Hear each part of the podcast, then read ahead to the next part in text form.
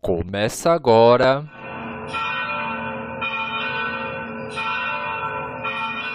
Conhecendo o Padre Eustáquio. Um podcast diferente, onde juntos descobrimos detalhes da vida do missionário da saúde e da paz.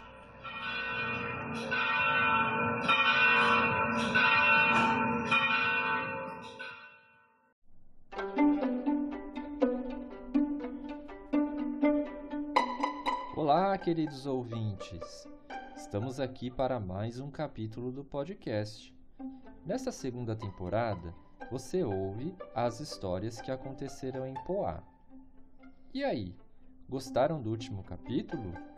Foi emocionante, não é mesmo? Para nós foi bem especial. Esperamos que vocês tenham gostado. E lembre-se, agora queremos ouvir você.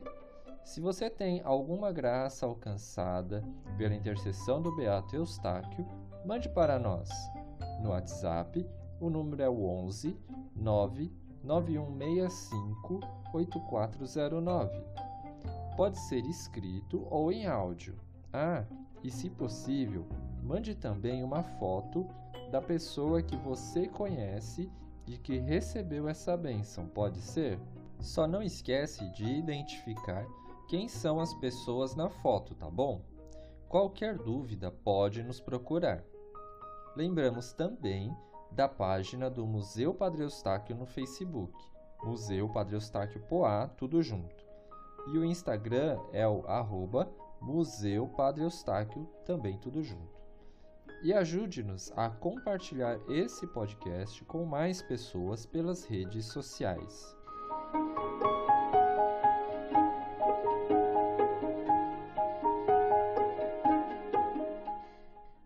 Vamos ouvir a história de hoje? No capítulo anterior, conhecemos tantos casos de pessoas que o procuravam em busca de sua bênção e tivemos a real ideia de como a cidade atraiu romeiros de toda parte por meio dos relatos da rádio. Hoje, no quinto episódio da segunda temporada, somos convidados a entender o outro lado, ou seja, o lado do sacerdote. Imaginem vocês como deveria ser o dia a dia de Padre Eustáquio em meia rotina pesada. Este é o nome do nosso novo episódio. Bora lá então? Se preparem, porque a história vai começar.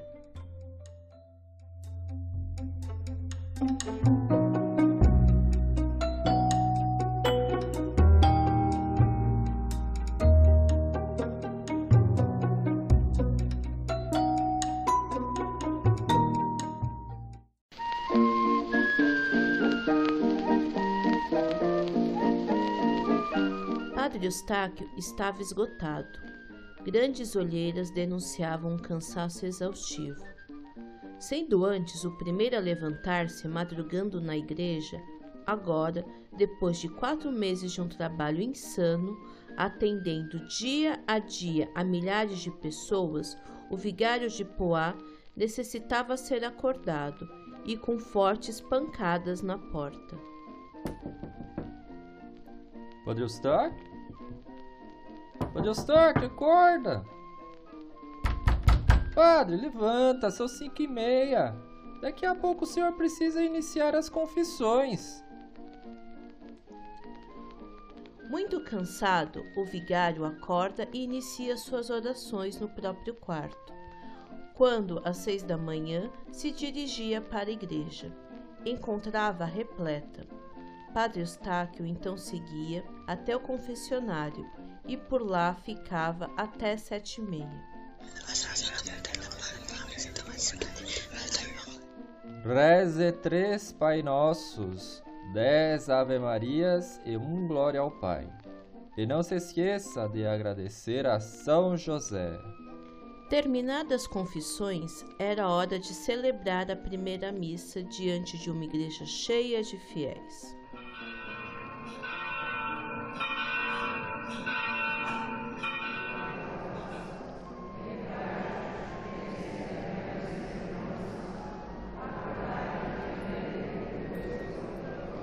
Logo depois, sem dar-lhe tempo sequer de tomar café, o povo reclamava sua presença novamente para confissões, ou então no salãozinho, para os atendimentos diversos, que se prolongavam até meio-dia.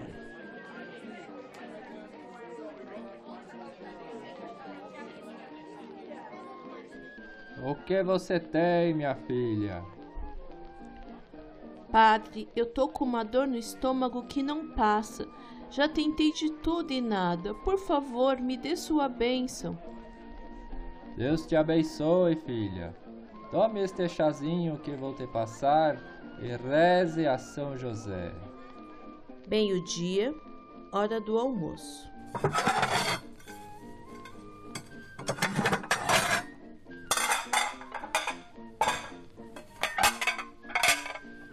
Mas esta refeição, que consistia em um prato de sopa e algumas frutas tomadas às pressas, não durava dez minutos. O povo não podia esperar e outra vez as consultas continuavam sem cessar até às seis da tarde.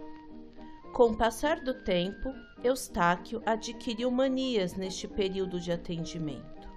Ele atendia as pessoas em pé, de propósito, porque sabia que se sentasse, os pacientes poderiam esticar a conversa. E isso não podia permitir, porque muitos vieram de longe e haviam esperado horas a fio, às vezes dias. Então, a tática era a seguinte: colocava uma cadeira virada para sua frente.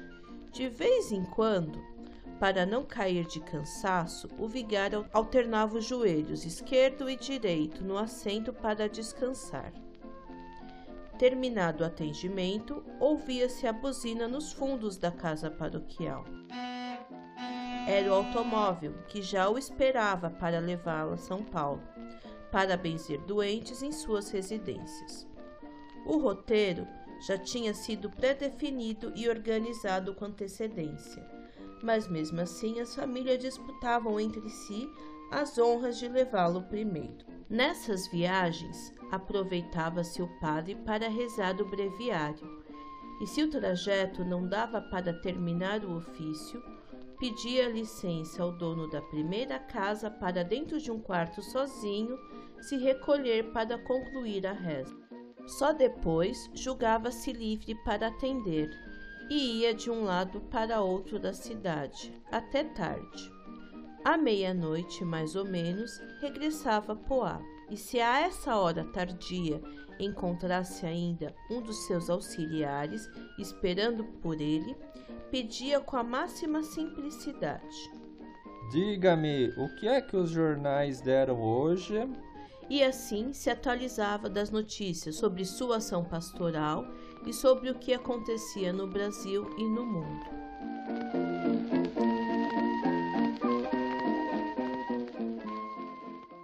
A este modo impraticável de vida, o superior pôs fim. Para isso, prescreveu uma espécie de regulamento que o padre Eustáquio devia observar, sob pena de suspenderem as bênçãos. Seguindo o novo padrão de sua rotina, levantava-se no horário de costume, mas a primeira regra era: não poderia atender ninguém antes da missa, para que se tivesse tempo de fazer sua meditação e rezar o divino ofício. Depois da missa, era obrigado a tomar café e só então atenderia, isto é, por volta das oito e meia.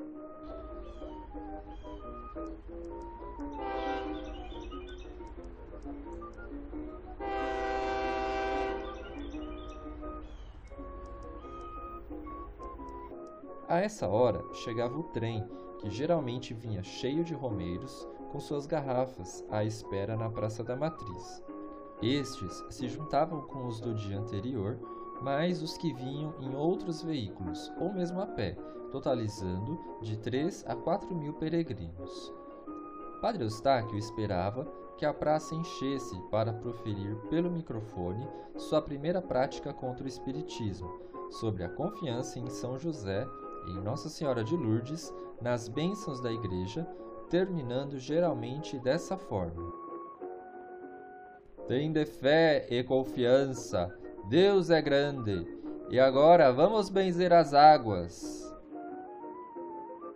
e da gruta, ou mesmo da janela do primeiro andar, lançava a bênção litúrgica sobre uma floresta de garrafas que o povo levantava no ar.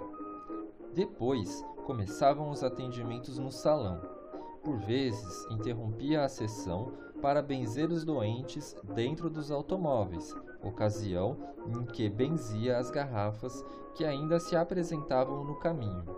Geralmente, estas saídas eram movimentadas, porque, assim que o padre aparecia, o povo aglomerava para ao menos tocá-lo. Um cordão de isolamento era indispensável e as filas de carros passavam lentamente, ou então ele percorria a longa fila de veículos estacionados, abençoando os doentes. Outra interrupção surgia nos casos mais urgentes: desmaios, histerias, possessões que sempre impressionavam os assistentes. Mas, por mais violentos que fossem os ataques, em dois tempos, Padre Eustáquio punha as pessoas em pé, acalmando-as por completo. Pouco antes do meio-dia, o vigário benzia, mais uma vez, as águas para os peregrinos que haviam chegado no trem das onze e não podiam esperar. Na metade do dia, devia recolher-se à cela para 15 minutos de um breve exame de consciência. Em seguida, almoçava devendo permanecer à mesa por uma hora, como mandava as regras, podendo comer ou não. Continuava depois as consultas até às 18 horas e, neste meio tempo, parava os atendimentos para dois pequenos intervalos para benzer as águas dos romeiros, vindos nos trens das 14 e das 16h30. Antes do fim das sessões, parada para janta e depois saía em direção à capital, com a obrigação de estar de volta às 10h30 da noite. Para todas estas prescrições, Padre Eustáquio mostrou-se, como sempre, submisso e obediente. Pediu apenas uma alteração, porque os pedidos de visitas a domicílio aumentaram tanto que achou melhor reservar duas tardes durante a semana. E para ajudar a lembrar-lhe dos seus compromissos, providenciou uma lousa para fixar na porta do convento com os seguintes dizeres: Expediente das 8 às 12 horas e de 1 às 6 horas menos as segundas e sextas-feiras, quando se atende só até o meio-dia. Mas regulamento nenhum foi suficiente para salvar a situação.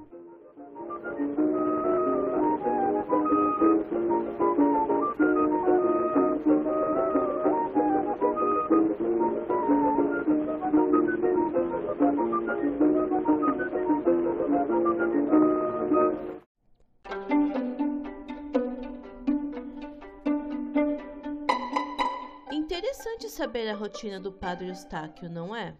Realmente, o dia a dia dele era bem puxado e cansativo, mas mesmo assim, sempre fez questão de atender a todos, sinal de verdadeira entrega ao seu povo. Também vimos o quanto ele era obediente às ordens de seus superiores de congregação. Outra característica importante que percebemos em toda a sua vida. E aí, gostaram? Por hoje é só. Até a próxima semana.